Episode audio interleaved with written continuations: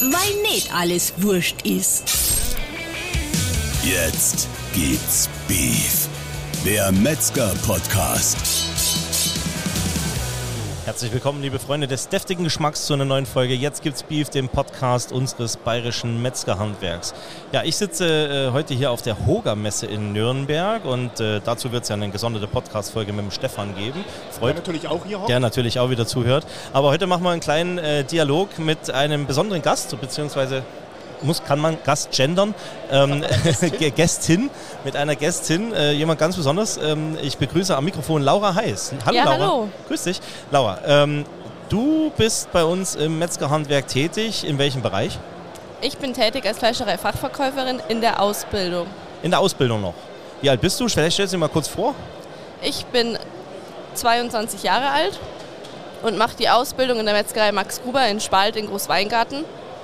Und ja, bin Das- heute hier und erzähle euch ein bisschen was. Okay.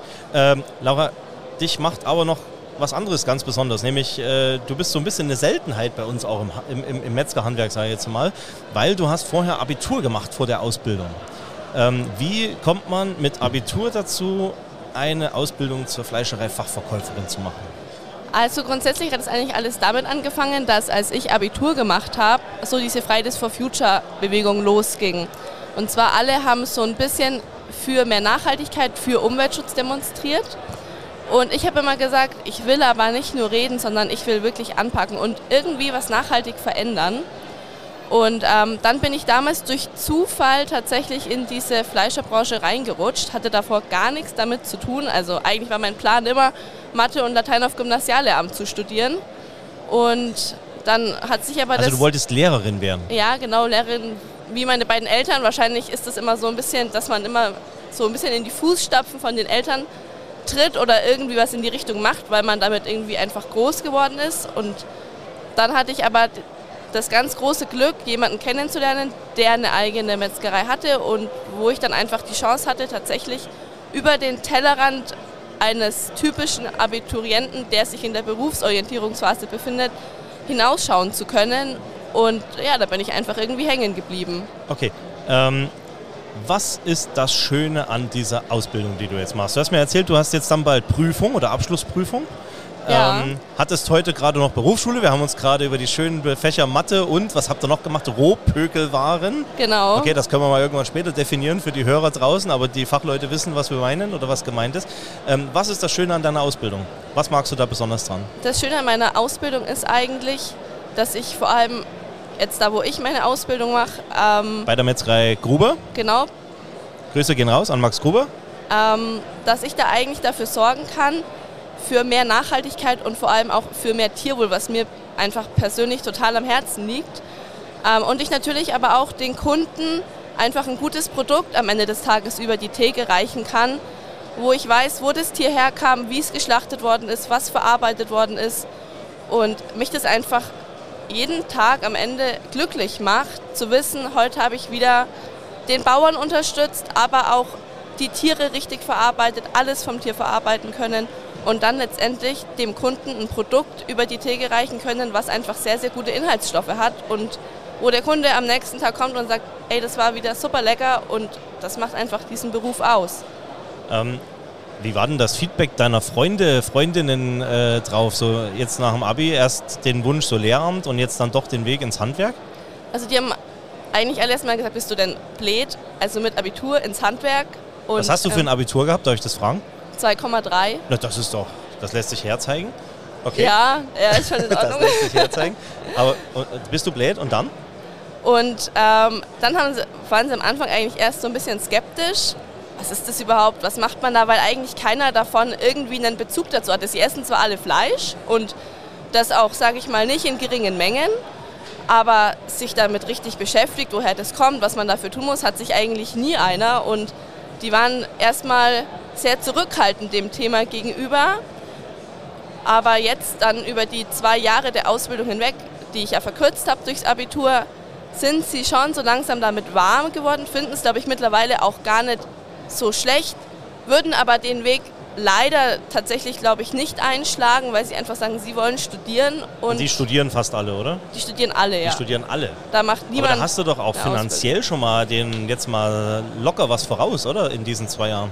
Ja, also das auf jeden Fall. Ähm ich sag mal, du kriegst jetzt sicherlich eine vernünftige Ausbildungsvergütung. Ja. Ähm, und wenn ich jetzt an so Studenten wie, wie uns damals denke, Stefan, ähm, äh, da ist es ja mit dem Verdienen ja so eine Sache. Klar, die müssen auch nebenbei jobben, oder? Damit es äh, geht. Oder mein Mama und Papa können natürlich auch, äh, sagen wir mal, finanzieren. Ähm, aber du kriegst dein erstes Geld von Tag 1 an. Genau, und das ist auch das, wo ich sage, ich kann halt relativ früh für mich selber entscheiden, will ich mir das jetzt kaufen, will ich mir das nicht kaufen. Bin auch schon recht relativ unabhängig von meinen Eltern. Ich meine, man ist immer auch in der Ausbildung einen ja, gewissen Teil abhängig. Das Wort ne? relativ war wichtig. Also aber ist, jeder weiß, aber was du meinst. Es ist trotzdem so, dass ich einfach über mein eigenes Geld verfüge und damit eigentlich machen kann, was ich möchte. Hast du jetzt äh, sozusagen ähm, nach die, oder, wenn du jetzt deine, deine Abschlussprüfung sozusagen gemacht hast, wofür wir alle Daumen drücken, aber wir gehen alle davon aus, dass das passt, ähm, noch irgendwie den Wunsch, dann doch noch was zu studieren? Oder sagst du, hey, das hat mir jetzt so gut gefallen, vielleicht mache ich eher so die Ausbildung, den Ausbildungsweg im Handwerk weiter? Also wir haben ja tausend Möglichkeiten, Verkaufsleitung, Meister, Sommelier, das geht ja bis Gott sonst wohin. Also ich habe tatsächlich relativ lange hin und her überlegt. Meine Kollegen waren zwischendurch schon ein bisschen genervt, glaube ich, weil ich immer nie genau wusste, was ich jetzt dann doch genau machen möchte, weil eben trotzdem im Hintergrund immer so geschwebt ist, Abitur, Studieren und dich das trotzdem irgendwie gar nicht so richtig loslässt, dieses Thema. Und ich mich dann aber trotzdem nach langem Hin und Her dazu entschlossen habe, nicht zu studieren, sondern dann einfach noch eine Fleischerlehre dran zu hängen. Eine Fleischerlehre noch hinten dran Ja. Respekt. Also wirklich dann das komplette Feld in, in genau, dem Metzgerhandwerk. Genau. Und, und dann irgendwann Selbstständigkeit? Ja, dadurch, dass wir, meine Eltern sind ja auch Lehrer, gar nichts im Hintergrund haben, ist es immer so ein bisschen schwierig, wenn dann braucht man meistens tatsächlich den passenden Partner dazu. Wenn man sowas heute aufziehen möchte, alleine ist es immer nicht so ganz einfach. Aber selbst wenn man dann sagt, man macht einen Techniker weiter und arbeitet vielleicht nebenbei noch in der Metzgerei, ist aber hauptberuflich vielleicht ganz woanders, das kann man sich ja immer alles offen lassen. Okay, finde ich auf jeden Fall ziemlich spannend ähm, und zeigt, glaube ich, auch draußen, ähm, dass, man, dass es auch Leute gibt, ne, die dann sagen, hey, pass mal auf, äh, das ist eigentlich der richtige Weg. Auch erst, selbst wenn du noch studieren würdest ja, im Nachgang, du hast erstmal die praktische Ausbildung in irgendeinem Beruf und weißt, wovon du im Prinzip sprichst. Ne? Also auch im Lebensmittelbereich kannst du ja tausend Dinge studieren, aber du weißt erstmal aus deiner Ausbildung, die du jetzt sozusagen genossen hast, äh, was weiß ich, da kommt das Fleisch her. Äh, und das ist vielleicht auch nochmal was ganz Wichtiges, äh, die Ausbildung gerade jetzt im Fleischerhandwerk, ne? auch nicht nur bei den Fachverkäufern oder auch bei den Metzgern.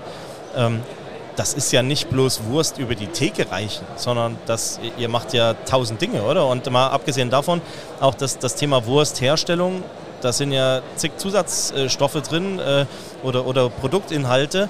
Das ist ja nicht einfach bloß Fleisch zusammenkippen und zermatschen, sondern das sind ja hochkomplexe Vorgänge, oder? Ja, das stimmt, also da stimme ich voll und ganz zu. Das ist auch das, was meine Eltern, glaube ich, am Anfang tatsächlich so ein bisschen unterschätzt haben. Immer gesagt, das ist ja nur Wurst verkaufen. Wenn man den Job aber richtig machen will und vielleicht sich auch den, den Trendstrukturen anpassen möchte, dann erfordert es eigentlich ziemlich viel Know-how. Sei es jetzt, wenn man sagt, man möchte die neuen Cuts kennen, die es jetzt gerade ähm, aus dem amerikanischen Raum gibt, oder wenn man sagt, man möchte neue Wurstsorten herstellen, da gehört so viel mehr dazu, als einfach nur Wurst zu verkaufen gerade weil man eben als Fleischerei-Fachgeschäft auch einfach Ansprechpartner ist von Kunden, die vielleicht irgendwelche Allergien haben oder die vielleicht bestimmte Produkte aufgrund einer Ernährungsumstellung gar nicht zu sich nehmen dürfen und sich da auszukennen, das erfordert einfach wahnsinnig viel Know-how, was die meisten einfach gar nicht wissen. Gibt es eine Lieblingstätigkeit in deinem Tagesablauf? Oder kannst du mal kurz beschreiben, wie das so abläuft? Also so ein, so ein Tagesablauf bei dir in der Metzgerei? Also bei mir in der Metzgerei, ich fange um 8 Uhr an zu arbeiten. Um 8? Um 8. Okay. Das ist. Auch so ein Mythos. Es heißt doch eigentlich um 6 oder um 4 ja, oder. Also ich muss sagen, ich bin eine also meine Chefs sind da relativ großzügig. Ich fange jeden Tag um 8 Uhr an. Okay.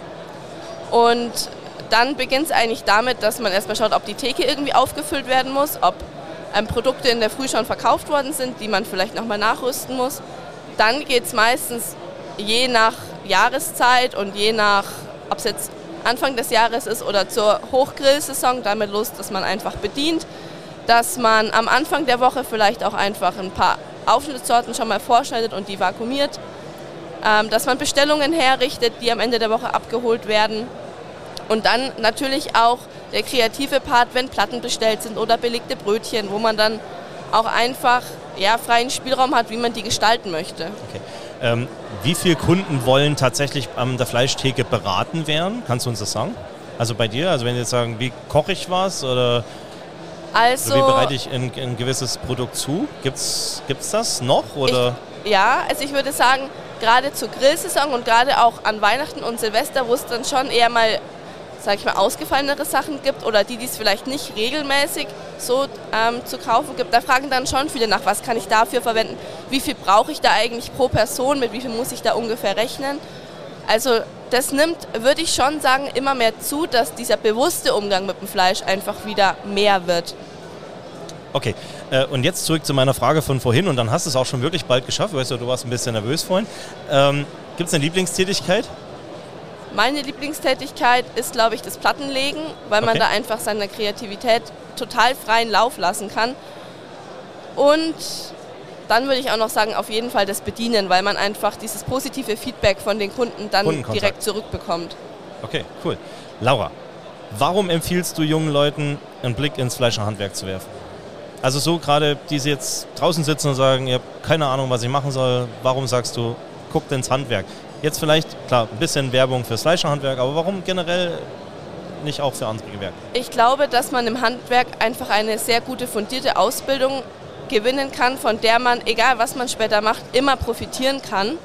Und für mich gerade das Fleischerhandwerk einfach so besonders ist, weil ich mich eben für das Tierwohl einsetzen kann, für den Umweltschutz und auch einfach für die Regionalität und ich eigentlich eine ganze Kette an ähm, Punkten habe, die ich da abarbeite, sei das jetzt der Bauer, von, von dem das Tier stammt, da kann ich irgendwie nachhaltig mitwirken und mir das Fleischerhandwerk einfach eine Möglichkeit gibt, wieder mehr Wertschätzung dem Tier gegenüber zu generieren. Und das ist eigentlich mein großes Ziel, dass man sich wieder bewusst macht, dass man da ein Tier tötet, ja, und dieses Tier einfach komplett verarbeiten kann.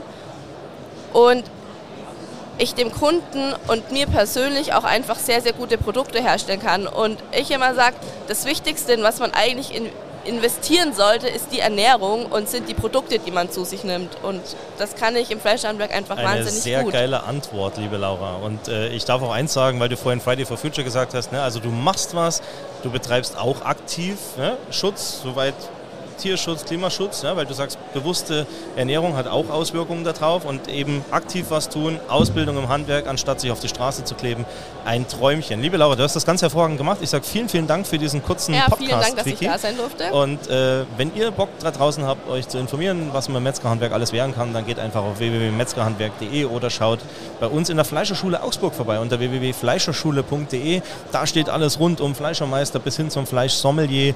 Also wenn ihr da Bock drauf habt, klickt einfach drauf. Ansonsten freuen wir uns einfach auf die nächste Folge. Ähm, jetzt gibt's Beef, den Podcast unseres Bayerischen Metzgerhandwerks und ich bin raus. Laura, mach's gut. Jawohl, danke. Weil nicht alles wurscht ist. Das war Jetzt gibt's Beef. Der Podcast des Bayerischen Metzgerhandwerks. Darf's ein bisschen mehr sein? Mehr Infos gibt's natürlich auch zum Nachlesen auf www.metzgerhandwerk.de.